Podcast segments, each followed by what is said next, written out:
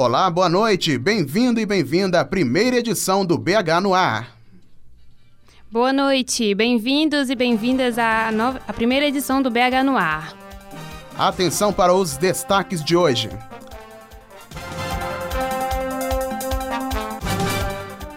Decreto da Prefeitura de BH aumenta a concorrência e complica a vida de vendedores ambulantes. Reforma da Praça da Liberdade causa transtornos e gasto milionário ao município. Imigrantes em Belo Horizonte recorrem ao mercado informal para driblar a crise no país. Pesquisa revela que dois em cada três brasileiros acreditam que direitos humanos defendem mais os bandidos que suas vítimas. Movimentos anti-vacinação na internet podem ter causado queda no número de vacinações na capital.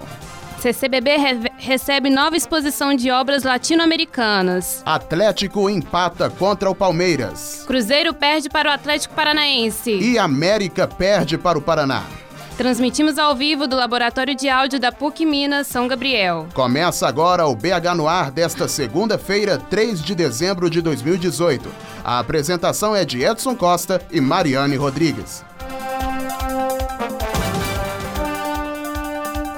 BH no ar. Notícias que importam. Com o Natal se aproximando, o setor comercial é alavancado. A Prefeitura de Belo Horizonte implementou uma série de programas para regularizar a venda ambulante, que em períodos festivos aumenta significativamente. A reportagem é de Raíssa de Oliveira e Ian Santos.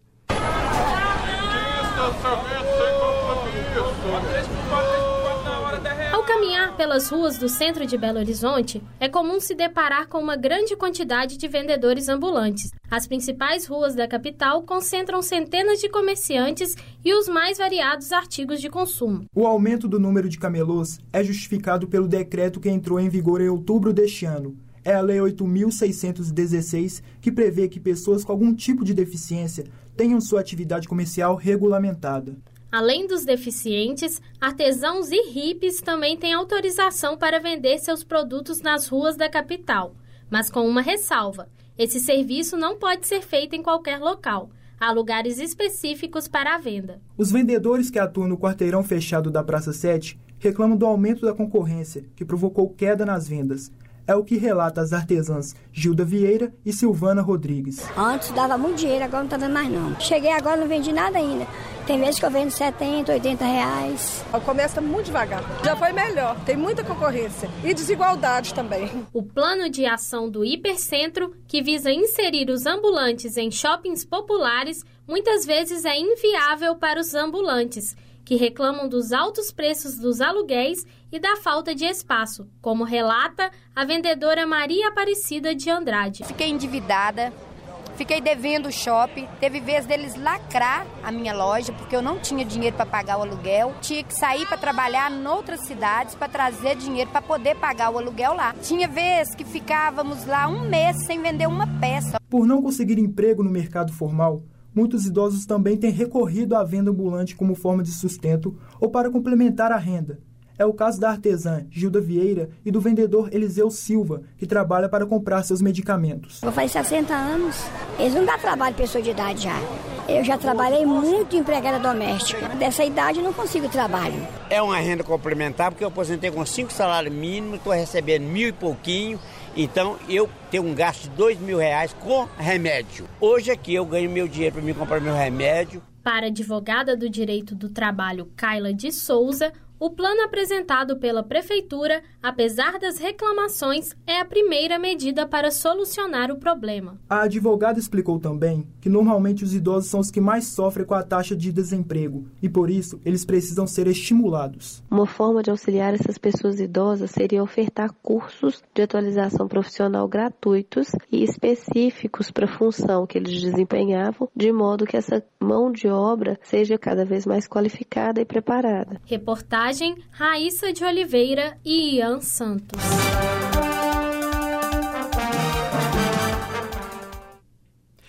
E agora as informações do trânsito com Beatriz Gonçalves. Boa noite, Beatriz. Boa noite, Edson. Hoje, um ônibus teve problemas mecânicos na Avenida Brasil por volta das 6 horas da tarde e o trânsito ficou lento na região mas a via já foi completamente liberada há poucos minutos. Agora há pouco, uma retroescavadeira perdeu o freio e atingiu cinco veículos na Avenida Pedro I, após a estação Pampulha. Trânsito lento na região.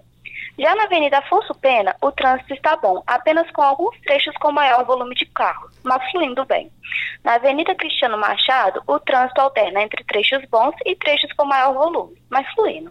Beatriz Gonçalves para o BH no ar.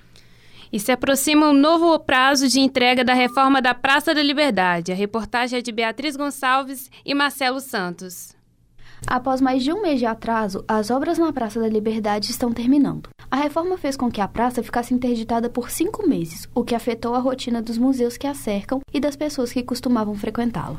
A praça estava desde 1990 sem grandes reformas e de alguns anos para cá não teve nenhuma manutenção, o que explica a duração e o custo de mais de 5 milhões de reais, como afirma o arquiteto e urbanista Anderson Gonçalves de Rezende. O que a gente percebe é uma completa falta de planejamento. Um outro aspecto importante também que é, que é necessário mencionar é que essas intervenções elas deveriam ser periódicas de forma a evitar um custo tão elevado da obra e um tempo tão grande da praça fechada ao público.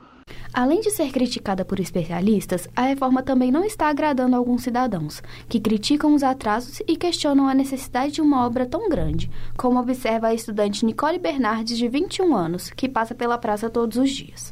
Sinceramente, eu acho que é um desperdício de dinheiro, porque eu acho que o máximo que a praça precisava era de um paisagista, porque eu acho que não precisava mexer não tem nem cabimento de, de uma obra tão situosa que vai gastar tanto dinheiro para uma reforma que você não está sendo nem bem feita, digamos assim, não está tendo tanta mudança. Você vê que o que mexeu mais foi na paisagem, no jardim, mas isso eu acho que não, não é o gasto, não é o suficiente para o gasto. As obras estão afetando o circuito cultural da Praça da Liberdade e também o trânsito da região. O número de visitantes dos museus diminuiu, como observa Paola Oliveira, assessora de comunicação do Museu das Minas e Metais. Com a praça fechada, a gente perde um pouco com isso mesmo, o que é natural, até por causa do trânsito, né? Assim, a gente está com algum um fluxo mais complicado dos carros. Então a gente teve esse pequeno essa percepção mesmo de que os visitantes, que a gente teve uma redução em função dessa, dessa reforma, mas a praça vai ser inaugurada agora em dezembro. A obra que está sendo realizada pela Prefeitura de Belo Horizonte, em parceria com a Vale e o governo do estado de Minas Gerais, tem previsão de entrega na primeira semana de dezembro e já será inaugurada com a tradicional decoração de Natal realizada pela CEMIG. Reportagem de Beatriz Gonçalves e Marcelo Santos.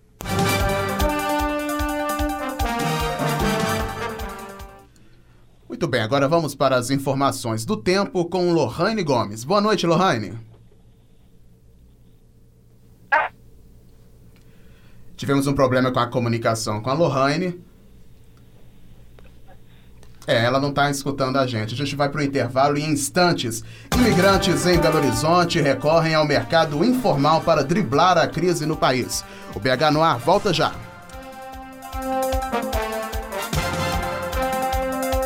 BH no ar. Ah, o Natal! Tempo de renovação, reconciliação, emoção e união. E não há nada melhor do que ver a felicidade no olhar ao presentear aqueles que mais amamos. Para isso, conte com o Super Nosso. Monte presenteie com uma de nossas lindas cestas do conforto e aconchego de sua casa. Baixe o aplicativo do Super Nosso ou acesse nosso site supernossoemcasa.com.br. Telefone 3369 4550. Super Nosso, o conforto do seu Natal está aqui. Nesta semana tem novas ofertas.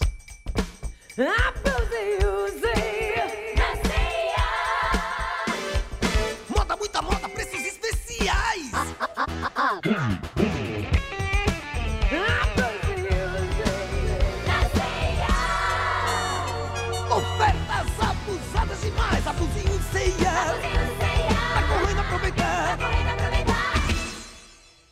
Abusinho ceia.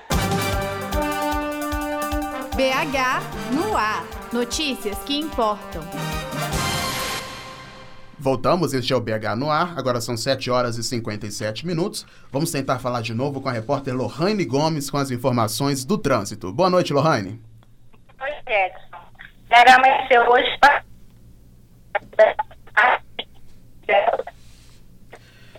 É, Lohane, a ligação tá péssima, a gente não tá conseguindo ouvir bem. A gente vai seguir com as notícias e depois nós tentamos contato de novo com a Lohane. O dólar comercial fecha em alta nesta segunda-feira, cotado a R$ 3,85. O Ibosfespa encerrou o pregão do dia em alta de 0,51%. Os índices do dólar e da Bolsa de Valores são um reflexo do cenário externo, que influencia a economia internacional. Com a crise financeira que assola o Brasil, acarretando em uma das maiores taxas de desemprego da história, muitos imigrantes que vieram para o país em busca de melhores condições de vida são obrigados a trabalhar no comércio ambulante nos grandes centros urbanos. De acordo com um estudo feito por pesquisadores da Unicamp, o Brasil abriga cerca de 89 mil imigrantes. Em Minas Gerais, um estudo realizado pelo governo entre outubro e dezembro do ano passado aponta que a população imigrante no estado é de pouco mais de 16 mil pessoas, sendo que 68% delas são homens com idade entre 30 e 59 anos. Muitos desses imigrantes, que se deslocaram para o Brasil na esperança de encontrar melhores oportunidades, se depararam com a crise econômica. O que lhes restou foi trabalhar no mercado informal. Este é o caso de Mustafa Fall, um senegalês de 30 anos que trabalha como camelô vendendo roupas e acessórios em uma estação de metrô em Belo Horizonte. Mustafa, que está no Brasil há cinco anos, deixou a esposa e os pais no Senegal para tentar a vida aqui e ajudar a família. Eu vim aqui para buscar oportunidade. Ele conta que ao chegar no Brasil não teve dificuldade para arrumar um emprego de carteira assinada. Já trabalhou como metalúrgico em Duque de Caxias e como recepcionista de hotel em Santa Catarina veio para Belo Horizonte por recomendações de amigos que disseram que a cidade é hospitaleira. Quando eu cheguei aqui, eu já sei que eu vou ficar bem aqui em Belo Horizonte, porque a maioria das pessoas aqui são hospitaleiros. Há três meses vivendo em BH, Mustafa ainda não encontrou um emprego formal. Segundo ele, o motivo da falta de oportunidade se deve à crise financeira, que diminui o número de vagas no mercado de trabalho. A saída que ele encontrou foi trabalhar como camelô. Como a gente está na crise, por isso é muito difícil para um serviço. Na verdade, eu queria trabalhar com carteira assinada, mas como eu não tenho, eu sou camelão. Eu tenho que vender para ganhar dinheiro, para viver. Devido à ineficácia de políticas públicas voltadas para a inserção do imigrante no mercado de trabalho formal, o Serviço Jesuíta para Migrantes e Refugiados, uma entidade sem fins lucrativos, existente em diversas regiões do mundo, torna-se referência no auxílio a imigrantes e refugiados em diversas áreas. A organização realiza cerca de 300 atendimentos por mês, totalizando 4 mil atendimentos em 2018. De acordo com Vinícius Rocha, coordenador de comunicação do Serviço Jesuíta, a entidade oferece serviços desde a regularização documental, assessoria e representação jurídica, assistência social, aulas gratuitas de português, até a assistência de inserção no mercado de trabalho. Sim, nós temos um setor de trabalho, mas a gente também intermedia processos seletivos de empresas ou de pessoas que queiram contratar migrantes e refugiados. Essa intermediação pode ser cedendo inclusive o espaço para entrevistas, para mobilização do setor de recurso humano, aplicação de testes, mas também no sentido de enviar para essas pessoas currículos com o perfil de trabalho que está sendo necessário naquele momento. Reportagem Bárbara B. E vamos agora para as informações do tempo com Lohane Gomes. Boa noite, Lohane. Boa noite, Mariane. BH amanheceu hoje parcialmente nublado, com a temperatura de 27 graus e a mínima chega a 17. Há probabilidade de chuva ainda hoje. Quem estiver passando pelo anel rodoviário na altura do bairro Olhos d'Água, pise no freio. A visibilidade é de apenas 7 quilômetros. A previsão é de chuva para toda semana, então não esqueça de levar o guarda-chuva quando for sair. Lohane Gomes, para o BH no ar. Obrigada, Lohane. E neste ano, a Declaração Universal dos Direitos Humanos completa 70 anos. A reportagem é de Edson Costa. Pesquisa realizada pelo Instituto Ipsos Brasil em abril deste ano mostrou que dois em cada três brasileiros acreditam que os direitos humanos defendem mais os bandidos do que suas vítimas. Será que o Belo Horizontino pensa da mesma forma? São os direitos prevalecidos pela Constituição. A senhora é a favor ou contra isso? A favor de direitos humanos? Sou direitos humanos para pessoas humanas, com certeza. O que você acha da afirmação de que os direitos humanos defendem mais os bandidos do que as vítimas? Eu acho que, pelo que eu vi, defende mais o direito dos bandido. Mas o bandido é humano. É uma realidade que a gente está vivendo hoje, né? Acho que é errado. Proteger os malandros lá dentro da cadeia e deixar a família de quem o malandro fez o mal sem dar apoio. A Declaração Universal dos Direitos Humanos é um documento da ONU que reúne 30 artigos que apontam os direitos e deveres das pessoas de todo o planeta. O documento foi criado em 1948, quando uma Assembleia Geral da ONU instituiu direitos civis, econômicos, sociais e culturais em resposta às atrocidades da Segunda Guerra Mundial. Segundo o doutor em Direitos Humanos e professor da PUC Minas, Robson Sávio, um país democrático não consegue se sustentar sem os direitos humanos. As democracias, elas se sustentam, entre outros uh, pressupostos, na questão da garantia dos direitos para todas as pessoas. É importante que as pessoas entendam que cada um, na sua condição de ser humano, na sua etnia, na sua orientação sexual, na sua opção religiosa, ela só consegue se sustentar na sociedade porque tem os seus direitos garantidos. Esses são os direitos humanos. A pesquisa do Instituto Ipsos revelou ainda que 21% dos brasileiros são contrários aos direitos humanos. Para o professor, há um desconhecimento sobre o papel desses direitos. Portanto, é preciso que as pessoas entendam que os direitos humanos defendem a pessoa em quaisquer situações na situação de miséria, na situação de pobreza, numa situação de detenção, numa situação de vulnerabilidade e de fragilidade. Porque eles é que garantem a dignidade do ser humano, independentemente da sua condição. Para o deputado estadual Cristiano Silveira, do PT, presidente da Comissão de Direitos Humanos da Assembleia Legislativa de Minas Gerais, a população ainda tem dificuldade de reconhecer a importância dos direitos humanos. Se a pessoa lê a Declaração Universal dos Direitos Humanos e depois a Constituição, ela vai ver que a nossa Constituição de 88 é extremamente inspirada em vários artigos da Declaração Universal. Segundo o deputado, a Comissão de Direitos Humanos tem atuado em várias áreas, como na luta por moradia, mediação em greves, luta por direitos de trabalhadores autônomos e pela moradia de militares do Estado. Reportagem Edson Costa. Com as eleições de outubro, a Escola Sem Partido voltou ao centro das discussões políticas. Ian Santos fez uma análise desse controverso projeto. Boa noite, Ian. Boa noite, Mariana e ouvintes do BH no ar. O programa Escola Sem Partido visa combater uma suposta doutrinação marxista em instituições de ensino. Através de uma série de projetos de lei tramitando no Congresso, ele ganhou uma maior amplitude. Segundo as diretrizes do programa, assuntos relacionados a gênero e a um determinado campo ideológico mais precisamente a ideologia marxista, devem ser excluídos da didática escolar. Em 2018, ele ganhou força quando Jair Bolsonaro e a deputada estadual eleita de Santa Catarina, Ana Caroline Campaiolo, começaram uma campanha pelas redes sociais incitando os alunos a produzirem filmagens da escola e dos, segundo eles, comunistas travestidos de professores. Imagine a seguinte situação. Lecionando sobre a mais-valia sob a ótica do século XIX, um professor tem sua imagem gravada e exposta nas redes sociais, através de uma petição de paz, ele é afastado das salas de aula. Isso é antiliberal. Fico impressionado como alguns expoentes do liberalismo nacional defendendo uma maior intervenção estatal na sociedade. Isso é, no mínimo, contraditório. Quão ilusório é esse programa? A ideologia nos envolve desde o início da civilização humana. Tudo, inclusive essa pretensa lei, é parte de uma ideologia. O Escola Ser Partido, na verdade, pretende limitar a atividade docente. Seus ideólogos querem trocar o marxismo pelo conservadorismo. Se eu ficaria satisfeito em estudar nomes como de Edmund Burke na escola, é claro, mas a moral é parte de um âmbito subjetivo. Como Nietzsche diz em seu livro Além do Bem e do Mal, a verdade não é um conceito absoluto e ela não pode ser imposta. Citando o historiador Leandro Carnal, o escola ser partido é coisa de uma direita delirante que não tem formação na área. Obrigado. Obrigado, Ian, pela participação. Em instantes, movimentos anti-vacinação na internet podem ter causado a queda no número de vacinações na capital. O BH no ar volta já.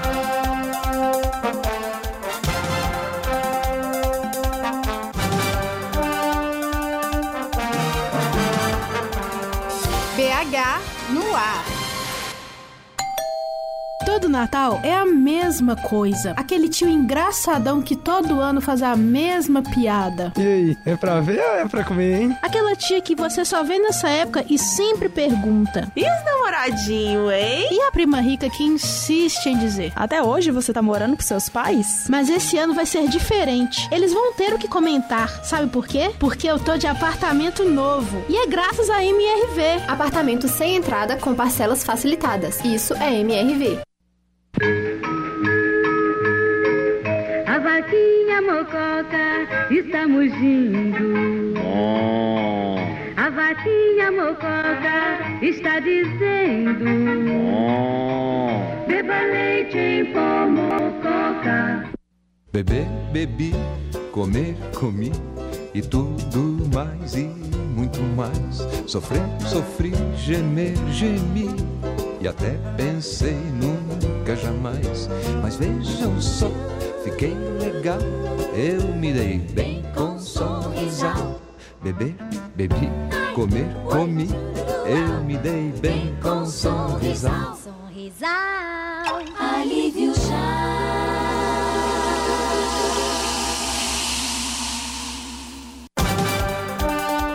Estamos de volta BH agora. No ar. Estamos de volta agora, são 8 e 8.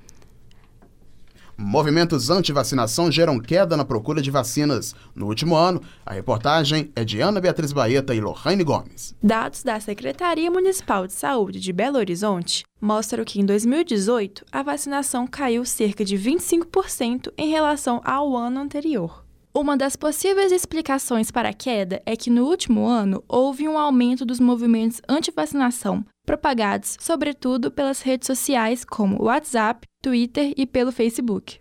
Por meio das redes, muitas pessoas passaram a acreditar que as vacinas fazem mal. No Facebook, por exemplo, alguns usuários relatam experiências negativas com a vacinação. O administrador da página Contra a Vacina HPV, Décio Canedo, um comerciante de Ipatinga, diz que sua filha teve reações logo após tomar a vacina contra o HPV, e esta foi a razão que o levou a montar a página. Ela ficou 20, di- 28 dias na UTI. Aí quando ela veio para casa, uma mulher da aula de, de catequese falou com a minha esposa, engraçado, eu ouvi uns, uns casos sobre negócio de meninas que tomou vacina HPV, deram reações. A reação dela foi a reação da vacina. Aí nós começamos a pesquisar, no mundo todo tinha dado reações, infecção no quadril, muitas meninas com deu problema de infecção. Segundo a médica Sayonara Figueiredo de Faria, pediatra e membro da Sociedade Brasileira de Imunização, a vacina não tem contraindicações, já que, segundo ela, é feito um estudo detalhado de cada vacina antes de chegarem aos postos de saúde. Nesse caso dessa internação de é, adolescentes com a vacina de HPV, foi feito um trabalho extenso demonstrando que isso não estava relacionado com efeito adverso da vacina a ponto de se contraindicar ela. Eu sei que tem profissionais muito envolvidos, com muito embasamento, para justificar estar lá no posto aquelas vacinas que podem ser dadas. A Secretaria de Saúde de Belo Horizonte disse em nota que a Prefeitura de BH disponibiliza em seu portal as informações oficiais sobre os assuntos relacionados à vacinação. Busca a divulgação permanente através dos meios de comunicação locais e vem realizando, nos últimos dois anos, ações de vacinação nas escolas municipais para os adolescentes, oferecendo inclusive outras vacinas além do HPV. Reportagem: Ana Beatriz Baeta e Lohane Gomes. O Museu Centro Cultural Banco do Brasil, CCBB de Belo Horizonte, traz para a capital mineira uma nova exposição. Com a temática geométrica abstrata e construções sensíveis, a exposição apresenta obras do movimento neoconcretista da América Latina. A reportagem de Bárbara Bento traz as informações. Boa noite, Bárbara. O que é neoconcretismo? Boa noite a todos. O neoconcretismo é uma vanguarda artística que surgiu na Europa nos primeiros anos do século XX. O movimento, que tem Piet Mondrian como um de seus artistas de mais destaque, tinha o intuito de propor uma arte mais libertária. Baseando-se no significado puro e literal de suas obras artísticas, que em sua maioria representam apenas formas geométricas, como quadrados, retângulos e círculos, geralmente pintados com uma única cor, sendo azul, vermelho, amarelo se utiliza da incorporação da matemática na composição da obra. A mostra tem em seu acervo obras de diversos artistas latino-americanos, inclusive de artistas brasileiros. Com mais de 100 obras, distribuídas em nove salas, que vão das pinturas, passando pela escultura e pela fotografia até chegar ao audiovisual, a exposição reflete o sucesso do movimento na América Latina e evidencia os artistas que aderiram ao estilo e suas características singulares que diferenciam o trabalho de cada um. A exposição, que foi pensada especialmente para o Brasil, é realizada com o objetivo de homenagear a mostra artística Agora 3, América Latina, Geometria Sensível, que foi exposta no Museu de Arte Moderna de São Paulo em 1978 e foi destruída em decorrência de um incêndio. Você pode conferir a exposição até o dia 7 de janeiro de 2019, de quarta a segunda, das 9 da manhã às 9 da noite. Obrigado, Bárbara, pelas informações e uma boa noite para você. Vamos agora com Marcelo Santos, que a nova turnê do Criolo é o tema da agenda cultural. Boa noite, Marcelo. Boa noite, Edson. O Criolo volta a BH no dia 15 com sua nova turnê Boca de Lobo, onde o artista apresenta seu vasto repertório ao cantar os sucessos Não Existe Amor em SP e Convoque Seu Buda, além de seus lanç... desculpa, além de seus lançamentos que já são aclamados pelo público. Um desses lançamentos é a música Boca de Lobo, que retrata as desigualdades enfrentadas pela periferia do Brasil e também o descaso dos representantes políticos perante a sociedade. No clipe, o rapper relembra alguns dos desastres que, que ocorreram nos últimos anos, como o incêndio do Museu Nacional e o rompimento da, bagagem, da barragem em Mariana, além dos diversos escândalos envolvendo corrupção. O show acontece no dia 15, na Casa Noturna Maro Space, e para mais informações acesse o evento Boca de Lobo no Facebook. Bom, e agora vamos falar de esporte com Ana Beatriz Baeta e Raíssa de Oliveira. Boa noite, meninas. Olá, boa noite. O Atlético Mineiro jogou contra o líder do Campeonato Brasileiro, Palmeiras, aqui em Belo Horizonte no último dia 11 de novembro, pela 33ª rodada do Campeonato Brasileiro no Estádio Dependência. O jogo terminou empatado em 1 a 1. O time mineiro, que estava cinco jogos sem vencer, fez o primeiro gol apenas no segundo tempo. Casares passa a bola com um passe de calcanhar para Fábio Santos, que entregou para Elias. O meia dominou a bola e a mandou direto para o gol. Aos 30 minutos da etapa complementar, Pedro da Sena foi derrubado dentro da área e Bruno Henrique cobrou o pênalti, empatando o placar. O Palmeiras terminou na liderança com cinco pontos de vantagem sobre o segundo colocado, Internacional, que empatou com o Ceará na Arena Castelão. Já o Galo vê sua vaga para, Libertador, para Libertadores ameaçada e torce para um tropeço do Santos contra o Chapecoense no jogo desta segunda-feira. Já o Cruzeiro perdeu para o Atlético Paranaense por 2 a 0 na Arena da Baixada. A Raposa mostrou fragilidade na defesa e tomou dois gols nos primeiros 21 minutos da partida, ambos em saídas rápidas do Furacão após bolas perdidas no setor ofensivo celeste. No segundo tempo, o Cruzeiro ajustou o time em campo e equilibrou o jogo, mas faltou criatividade no ataque. A ausência do zagueiro Dedé deixou a defesa mais vulnerável. O grande número de cartões amarelos distribuídos durante a partida chamou a atenção. O árbitro Anderson Daronco aplicou 11 cartões no total, sendo nove deles na etapa final. Com a derrota, a Raposa foi ultrapassada pelo próprio Atlético Paranaense na tabela e caiu para a nona posição no Brasileirão com 46 pontos. O Cruzeiro volta em campo contra o Corinthians no Mineirão na próxima quarta-feira, às 9h45 da noite. E a vida do América não tem sido fácil. O time perdeu no sábado para o Lanterna e já rebaixado Paraná por 1 a 0 na Arena Independência e já soma nove jogos sem vencer. O Coelho precisa ganhar os três pontos para dormir fora da zona de rebaixamento. Com o resultado, o América manteve-se na 18ª posição da tabela com apenas 34 pontos. Para o Paraná, a vitória marcou o primeiro triunfo da equipe no segundo turno do Brasileirão, graças ao gol do meia Andrei aos 44 do segundo tempo. O time paranaense soma 21 pontos na tabela. Após a partida, o presidente do América, Marcos Saum, anunciou a demissão do técnico Adilson Batista. O treinador se despediu dizendo que continua acreditando que o Coelho vai escapar do rebaixamento e que vai torcer para que isso aconteça. Na próxima quinta-feira, o América Mineiro enfrenta o Internacional no Beira Rio, em Porto Alegre. Obrigada, Raíssa. Você conferiu as informações do esporte com Ana Beatriz Baeta e Raíssa Oliveira. O BH no ar fica por aqui. Relembre os destaques da edição de hoje. Decreto da Prefeitura de BH aumenta a concorrência e complica a vida de vendedores ambulantes. Reforma da Praça da Liberdade causa transtornos e gasto milionário ao município. Imigrantes em Belo Horizonte recorrem ao mercado informal para driblar a crise no país. Pesquisa revela que dois em cada três brasileiros acreditam que direitos humanos defendem mais os bandidos do que suas vítimas. Movimentos anti-vacinação na internet podem causar queda no número de vacinações na capital. CCBB recebe nova exposição de obras latino-americanas. Atlético empata contra o Palmeiras. Cruzeiro perde para o Atlético Paranaense. E América perde para o Paraná. Agradecemos sua companhia e uma boa noite para você. Boa noite, boa semana. BH no ar. Notícias que importam. Essa produção é do LabSG, onde você vem aprender aqui na